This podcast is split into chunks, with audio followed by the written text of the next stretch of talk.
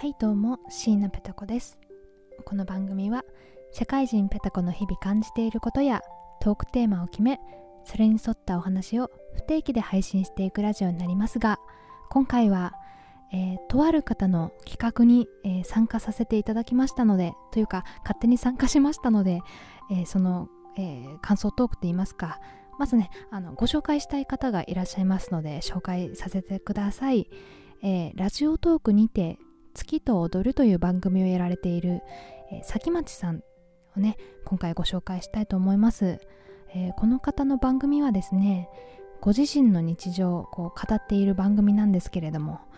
えー、聞くと非常に安心すると言いますかこれあの私事で恐縮なんですけれども私のすごく仲の良かった友人に声が似てるんですよ。聞いててねすごく落ち着きます。あのテレビ番組に例えるとですねあのサザエさんとかちびまる子ちゃんとかあの見ててこうなんだろうな爆笑必至っていう感じではないんですけれどもあのすごく心地のいい時間を提供してくださるトーカーさんです。なんかねうまい例えが見つからなくて申し訳ないんですがこう結構あの学校帰りに、えー、ね、そのまま友達の部屋に遊びに行ってだべってるような感覚に陥ります。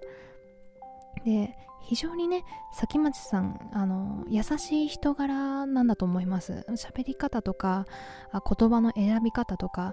なんかね人を傷つけないように喋るのであの心がすさんでる時とか寂しい時とかに私はねいつも崎町さん聞いてあの癒されております、えー、結構実はファンです。あんまりねあのツイッター上とかではあの絡みには行ってないんですけれどもというか崎町さん非常にねファンが多くてですね。てかあの多分崎町さん自身がご自身があ想像しているよりもあ崎町さんのファンって多分非常に多いと思います。多いと感じております。なんでね私はあの影からこそっといつも 聞いてますっていう感じでね。あのー、非常にねここでカミングアウトするのも変ですけどこう崎町さんのあのカーテンを買った回が非常に私好きで知ってねあの普段ねあのぽつりぽつりと自身の日常を語っているんですけれどもこのカーテンを買った回はですね崎町さん非常にテンション上がっておりましてあの、ね、その入り方があの可愛いので皆さんに聞いてほしいですね。心をギュッと持ってかれました。えっとね題名が最高を手に入れたら血圧が上がったみたいな。違うな。ごめんなさい。ちゃんとメモしておけばよかった。確か最高を手に入れて血圧上げるな。っていうようなあ多分近しいタイトルだと思います。ぜひあの聞いてほしい。私はこの回から一気に引き込まれてファンになっておりました。ね。えー、でごめんなさいね。話を戻しましょう、えー、そんな崎町さんからね最近あのとある企画が提供されましてトーカーさんにねトーカー皆さんに提供されましてというのは今ねあのサムネイルっていうんですか？あの左側にあの出てる画面？画像が出てると思うんですけれどもあの白バッグに黒い化け物とあの化け物と化け物っておかしいな。黒いね2人の化け物が並んでる絵があるかと思うんですけれども BGM が止まってしまった。ね。この絵を見て、えー、自由にお話ししてくださいっていうのが、えー、崎町さんの企画です。はい、えー、崎町さんのこの企画のタイトルは「崎町からの挑戦状」っていうことでね、えー、もうすでに何人かのトーカーさんが挙げられてると思うんですが、ファンとしては私もあの参加したいなと思いまして特に許可を取らずに多分許可なくても大丈夫ですよね。自己自己承諾みたいになっちゃってますけどあの確か大丈夫だったと思うのであと期限も無期限だったということであのね唯一決まりがあるとしたら人を傷つけないのが一つとあのハッシュタグに、えっと、先町からの挑戦状っていうのをつけてくださいと。それがね決まりだったと思います。でまあ私もこの絵を見てですね非常にまあ絵のタッチが童話っぽいなと思ったのでちょっとお話をね書いてみようかなと思いまして。あのー、非常にね何の知識もないんですよ私。あの文文の才能もないし絵の才能はもっとなくてですね。喋りの才能もないんでもうでもやりたいからやってみようってことで、えー、今回初めて物語を書いてみました。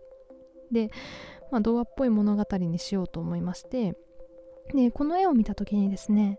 えっと大きい化け物の方がこう驚いてるように見えたのでその表現は使おうと思いつつまたねえっと黒い、えー、絵で黒い絵？黒いペンで描かれてたのでちょっとダークな面を出しつつもその最終的にはね崎町さんの優しさを出したいと思ってね話をねりねりねりねり練っておりました。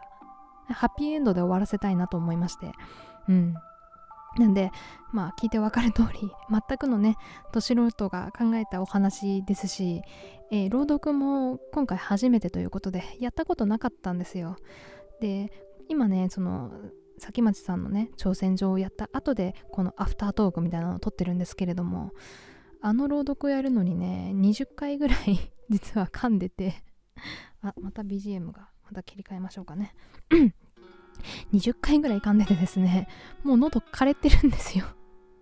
それくらいあの朗読って難しいですね。多分ね上げたその朗読も多分ね一箇所噛んじゃってるんですけれどもちょっと心が折れてそのまま上げております。申し訳ないです。是非ねあの寝る前に聞いたら眠れるんじゃないかなという思いで、えー 作っておりました。うん。なかなか難しかった。でこの企画を取り終えてからあ皆さんのいくつか聞いてるんですけれどもねやっぱり一つの絵でも撮れる見方ってたくさんあるんだなって非常に勉強になるのでもしねこれを聞いてるリスナーさんの方で、え、他の方の、えー、ね、ラジオを聞いてないよっていう方は是非この「先町からの挑戦状」っていうタグでね聞いてみるとあのとても面白いんじゃないかなと思います。ただ私はあの崎町さんの何回も言いますけど崎町さんの 最高を手に入れて血圧が上がる血圧を上げるなっていう回はもうぜぜひ一回聞いてほしいです。多分みんな好きになる と思います崎町さんのことがね。ということで、えー、ちょっと短いんですけれども ごめんなさい。以上、えー、椎名ペタ子でした。本当に、えー、素敵な絵と企画をありがとうございました。それでは。